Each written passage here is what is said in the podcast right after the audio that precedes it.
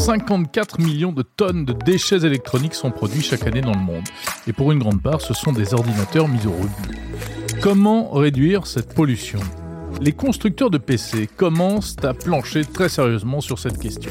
C'est le cas notamment de la société Dell, troisième fabricant mondial d'ordinateurs. Dell a annoncé l'an dernier un concept d'ordinateur baptisé Luna, présenté comme biosourcé, économe en énergie et surtout réparable et recyclable. L'objectif de ce projet Luna, c'est de fabriquer des PC ayant une empreinte carbone inférieure de 50% par rapport à celle d'un ordinateur traditionnel.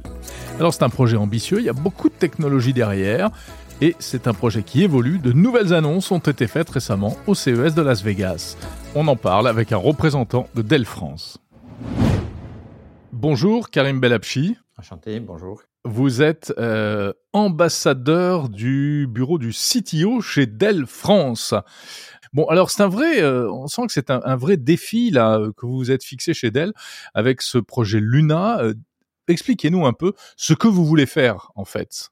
En fait, le, concept Luna qui, est né l'année dernière, qu'on a présenté au CES 2022, c'est un, une solution technologique qui a vocation à répondre aux enjeux écologiques de, de, de, de maintenant, à savoir euh, un besoin de, de, de, réduire les matières premières pour concevoir de la technologie, mais aussi répondre à, à, à tout ce, e-waste, donc ce, ce, cet amas de déchets électroniques euh, qui s'amoncellent et sur lequel on doit apporter une réponse. Donc, euh, concept Luna, c'est réduire, réutiliser, réparer. Et on doit, on doit être capable de, de, de, concevoir un produit qui soit utilisable, réutilisable, réutilisable, réutilisable le plus longtemps possible. Donc ça, c'est c'est la première itération de Luna. Et, euh, très récemment, donc euh, Luna, alors il s'appelle Luna Evolution, on pourrait l'appeler Luna 2, mais Luna Evolution, donc l'évolution de Luna, la nouvelle itération de Luna, euh, qui vient amener de nouvelles, de, de, des compléments technologiques face à, à, ce produit, ce, cette solution technologique qui doit, qui, doit, monter à maturité. Donc, si je peux rentrer un peu dans les détails de, Luna Evolution, ce qu'on a ramené de, façon supplémentaire à ce concept, euh, l'année dernière, déjà, on est passé de 500 vis à 50 vis. C'était très bien, ça permettait de le réparer très vite. Là, on est passé à zéro. Il n'y a plus du tout aucune vis euh, pour démonter et réparer Luna. Donc, c'est entièrement un système de, de clip, euh, ce qui permet d'accélérer encore la réparabilité de Luna. Euh, en fait, si on, réfléchit un peu, si on ne rend pas facile à réparer un produit, il ne sera pas réparé, il sera jeté. Donc la conception de Luna, c'est de faciliter sa réparation. Donc zéro vis, très facile à démonter. Si on regarde le temps de démontage d'un portable aujourd'hui, c'est jusqu'à une heure pour démonter la totalité d'un ordinateur portable. Luna, c'est moins de deux minutes. Quand vous dites démonter, euh, c'est un être humain qui démonte ou c'est une machine? En fait, l'idée de retirer les vis, c'est de permettre que un automate puisse le faire. Donc, dans les trois piliers de Luna Evolution, il y a le pilier effectivement facile à maintenir, mais il y a le pilier robotique. Euh, aujourd'hui, le fait de supprimer les vis va permettre à un automate de démonter Luna. Alors pourquoi on, serait, on pourrait dire, mais pourquoi on veut qu'un automate démonte Luna? Aujourd'hui, on, on, conçoit pas loin de 50 millions d'ordinateurs par an. C'est juste colossal. Donc euh, si on, on considère qu'une fois qu'on les a produits, on s'en occupe plus, on n'a pas fait notre part du travail. Aujourd'hui, ça représente quasiment 200 000 tonnes de déchets électroniques si on, si on fermait les yeux tous les ans. Donc le fait de se dire que demain, on va être capable d'automatiser au, travers d'un automate, donc de la robotique, la récupération de ces machines, la réparation de ces machines, la réutilisation de ces machines en machines de seconde main, donc l'automatisation, la robotique, va nous permettre d'adresser cet amas de déchets électroniques. Donc bien évidemment, la robotique est une partie intégrante d'un futur de machines de seconde vie. On sait que le marché y tend, le marché le souhaite, et Luna va rentrer dans ce circuit fermé dans lequel on pourra venir amener ce Luna dans notre, notre, nos factories, euh, on pourrait les appeler comme ça, nos, nos, nos, nos centres de robotique, et euh, ensuite le robot va analyser le Luna. On y a rajouté, et ça c'est le troisième pilier, de l'intelligence artificielle. Chaque composant et sera capable de communiquer avec l'automate et lui dire, bah, euh, ce composant a été trop utilisé ou pas assez utilisé, donc on peut lui donner une seconde vie, recréer un Luna de, de seconde main, ou être complètement recyclé. Donc de l'intelligence artificielle dans chacun des composants et de la robotique. Donc on peut imaginer demain avoir de, de, de, gigafactories de, recyclage qui seraient presque les usines de demain. Une usine aujourd'hui, c'est des matières premières et un produit fini. Demain, on aurait des usines de seconde main, finalement, qui prennent des lunas de première vie et qui recréent un luna de deuxième vie en prenant des pièces ici ou là. On voit fleurir des vidéos, j'aime bien les concepts de, personnes qui prennent des, des, équipements un peu abîmés et qui en refont deux ou trois fonctionnels. C'est un peu la philosophie de Luna, c'est de récupérer tous ces Lunas et d'en créer des nouveaux de seconde vie. Et au bout du bout, ce qui est vraiment abîmé, recréer de la matière première pour recréer encore des Lunas. Donc rentrer dans une boucle fermée de, de réparation et réutilisation le plus longtemps, longtemps possible. C'est très ambitieux, visiblement, ce, ce, ce projet. Est-ce qu'il va pas coûter deux fois plus cher avec toute la technologie que vous semblez avoir mis dedans, enfin vouloir mettre à l'intérieur?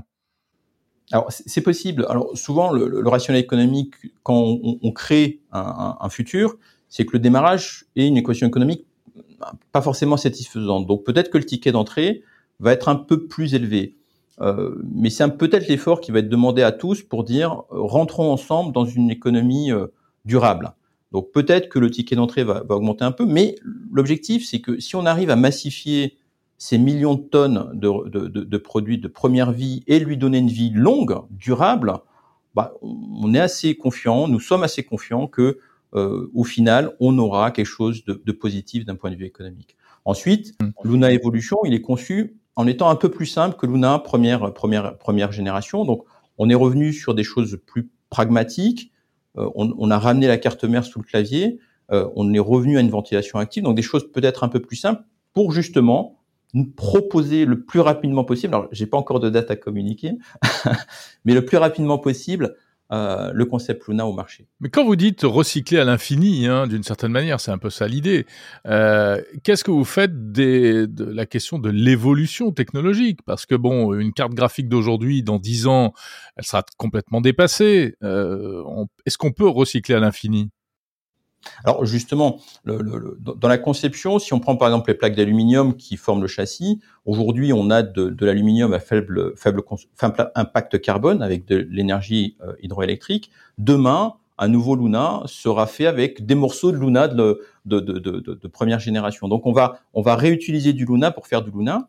Et si je prends par exemple la carte mère, qui est justement un peu la carte graphique obsolète, pour, pour reprendre votre exemple, on l'a fait en fibre de lin. C'est-à-dire qu'une fois que chacun des composants a atteint son cycle de vie et n'est plus réparable et réutilisable, on la met dans l'eau, elle est hydrosoluble. Tout simplement. Et donc, on va pouvoir... Ah ouais, la carte sans les composants. Sans les composants. Donc, les composants, on les aura démontés, euh, on les aura démontés, réparés ou réutilisés, et ensuite, la carte mère sera complètement hydrosoluble, et donc, on aura un, un déchet écologique en moins. D'accord. Vous avez quand même euh, soulevé un point là. Vous dites euh, on fait l'impasse sur certaines choses, euh, la ventilation passive, euh, qui sont des choses comme ça, qui sont quand même des, oui. des, des, des marques d'avancée technologique. Est-ce que du coup c'est pas un retour en arrière technologiquement ce type d'appareil? Pas forcément. En fait, le, le, ce qui est bien avec Luna dans son concept, c'est qu'on le fait ensemble. C'est-à-dire que Dell fait une proposition, c'est Luna 1, et ensuite on, discute avec le marché, et puis le marché nous dit il faudrait peut-être un peu plus de connectivité, un peu plus de performance, un peu plus de ceci et de cela, et donc on écoute, et donc on est arrivé à une nouvelle itération. Mais c'est pas parce qu'aujourd'hui on a une itération 2, et Luna Evolution, que Luna 1 va pas sortir. Sauf que pour, pour sortir Luna 1, donc une solution passive avec une technologie de, carte mère derrière l'écran, il nous faudra encore un peu de R&D, donc un peu plus loin. Mais on va bien avoir des différentes itérations de Luna, peut-être un Luna très performant avec cette ventilation active, un Luna peut-être un peu moins performant, ou avec une technologie qui n'est pas encore disponible aujourd'hui, mais qui peut-être en 2025, 2026, sans, sans m'engager bien évidemment, euh, pourrait être disponible et, euh, et, produire un Luna de première, euh, première technologie. Alors, la, la promesse également, c'est de faire euh, non seulement un ordinateur plus facile à réparer, mais également un ordinateur qui soit mieux sourcé, c'est-à-dire avec euh, des produits qui et des matières premières qui ont un, un impact moins lourd sur l'environnement. Comment est-ce que vous faites ça? En fait, on a, on a réduit les composants au strict minimum. On est parti d'une feuille blanche, et si on regarde Luna, on est revenu à des composants primaires, une batterie, une paire d'enceintes, un système électrique, une carte mère, et puis la dalle de l'écran. Et on a enfermé ça dans deux plaques d'aluminium. On est revenu vraiment au basique. Il n'y a plus de visserie, il n'y a plus de nappe, il n'y a plus de composants exotiques. Et finalement, en ramenant ça à du, à du presque très simplifié, bah, on, a, on réduit quasiment de 50% de la production carbone de l'ensemble. Et après, ensuite, on va en plus utiliser de l'énergie euh, hydroélectrique, de l'énergie à faible carbone pour produire nos plaques d'aluminium, nos composants, etc., etc. Ce qui fait qu'au final, là où aujourd'hui on a un poids carbone sur un, poste de travail de l'ordre de 350 kg carbone CO2, on va en avoir 150 sur un Luna. Donc deux fois, deux fois, deux fois et demi inférieur. C'est extrêmement structurant d'avoir en copie de départ un produit qui en conception a un poids carbone extrêmement faible.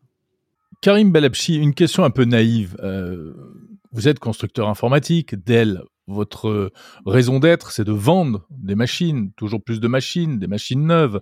Comment est-ce que un concept comme Luna peut s'inscrire dans votre modèle économique? Euh, Si vous ne faites plus que du recyclage, est-ce que euh, votre entreprise tournera toujours sur ses deux jambes?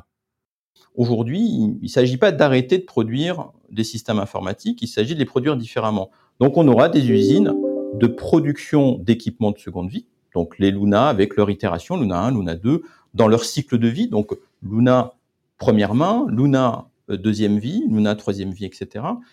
Et après peut-être, et là c'est là où je m'aventure un peu, mais c'est un business model qui est intéressant, c'est finalement le principe un petit peu de la consigne. Moi, quand j'étais jeune, ma maman me donnait des bouteilles en, verre et puis j'allais les ramener, puis on me donnait euh, un, franc. Alors désolé, ça, trahit mon âge. et, ensuite, mais ça me motivait à le ramener. Si on réfléchit à Luna finalement et qu'on motive de nous ramener Luna, parce qu'en fait aujourd'hui on a un taux de retour qui est de l'ordre de 10%. C'est-à-dire qu'aujourd'hui les gens ne nous ramènent pas les équipements, donc on n'arrive pas à les retraiter. Mais si demain on arrive à motiver un peu le principe du loyer, c'est-à-dire que n'achetez plus une machine louez-la, et donc un business économique de location, ben, ramenez-nous Luna, et nous, on va en faire quelque chose. On va refaire un Luna de deuxième vie, de deuxième main, ou d'autres Luna, et finalement rentrer dans un nouveau modèle économique qui est, au lieu de créer et recréer, ben, on va recréer à partir du premier modèle, et le deuxième modèle, etc. Et donc, on va créer un nouveau modèle, modèle de vente, et euh, qui fait, qui fait du sens. On le voit dans, dans le monde de l'automobile, il est en train de naître, même si aujourd'hui le monde de l'automobile va pas encore assez loin dans recréer une voiture à partir d'une voiture, mais j'y crois beaucoup, nous y croyons beaucoup, mais en tout cas, nous, le, modèle économique qu'on souhaiterait, c'est un peu la consigne avec Luna. Ramenez-nous Luna, repartez avec un Luna, de, de deuxième vie peut-être, mais rentrez dans ce, dans, ce circuit fermé de, de recréer à partir de, de, nos Luna de, de, première vie. Finalement, produire à partir de nos déchets et arrêter de produire des déchets finalement. Alors ce qui est intéressant en plus c'est que euh, c'est pas du low tech, euh, vous faites ça avec euh, véritablement des technologies de très haut niveau. Vous avez parlé de euh, composants qui peuvent être reconnus par les robots. je crois qu'il y a une utilisation de la data également. On, on, est au top de la techno là.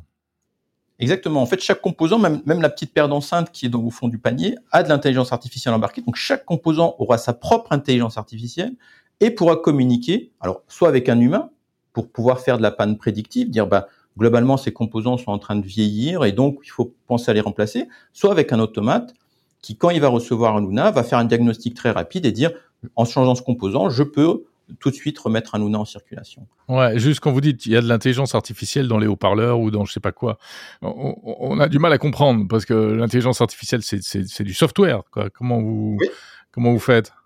C'est du c'est du firmware, c'est-à-dire qu'on va mettre du software embarqué dans chaque composant, comme aujourd'hui on peut avoir dans, un peu un peu dans Tesla. C'est-à-dire aujourd'hui si on prend un modèle Tesla, il y a de l'intelligence artificielle dans le bas niveau, donc c'est du firmware s'il est un peu technique, et donc on va mettre dans chaque composant un firmware, donc une petite intelligence, une petite mémoire, dans lequel il y aura sa propre intelligence qui pourra diagnostiquer en temps réel bah, le cycle de vie, le nombre d'usages, le nombre d'heures euh, utilisées, les défauts potentiels, et donc pouvoir communiquer en centrale, soit à l'automate, soit à l'humain qui va gérer sa flotte informatique, bah, euh, le vieillissement, euh, l'usure, etc. Et en fait, si on veut motiver la réparabilité, il faut à la fois que ce soit simple, d'où le fait qu'il n'y ait plus de visserie, et que le diagnostic soit rapide. Donc, quoi de plus rapide qu'un composant qui sait dire à l'humain ou à l'automate, moi je vais pas bien ou moi je vais bien. D'après vous, comment, dans quel sens va l'industrie? Est-ce que vous pensez vraiment que euh, tout le monde est sur la même longueur d'onde aujourd'hui? Quel est l'écho rencontré par votre projet Luna?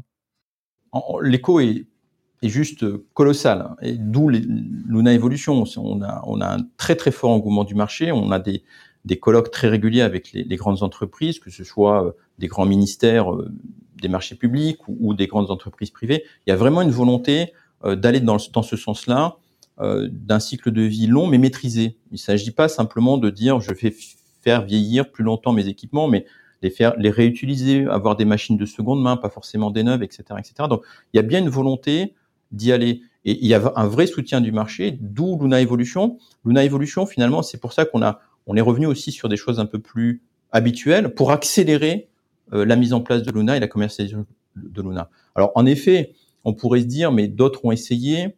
Est-ce que ça va pas être complexe? Dell Technologies lève la main. On investit énormément en R&D pour euh, pour y aller. Et, euh, et finalement, on, a déjà Luna Evolution qui, qui, monte le bout de son nez. On n'a pas prévu de s'arrêter. Le fait de présenter Luna, Luna Evolution euh, au CES 2023, c'est de dire au marché, on l'a fait ensemble, on travaille ensemble et on continue. Alors, au moment où on présente Luna Evolution, bien évidemment, on réfléchit déjà après, mais, euh, mais l'engouement, l'engouement du marché est vraiment présent. Il y a vraiment une, une volonté, on est, nous sommes vraiment attendus. Merci beaucoup, Karim Belapchi. Euh, je rappelle que vous êtes CTO ambassadeur chez Dell France.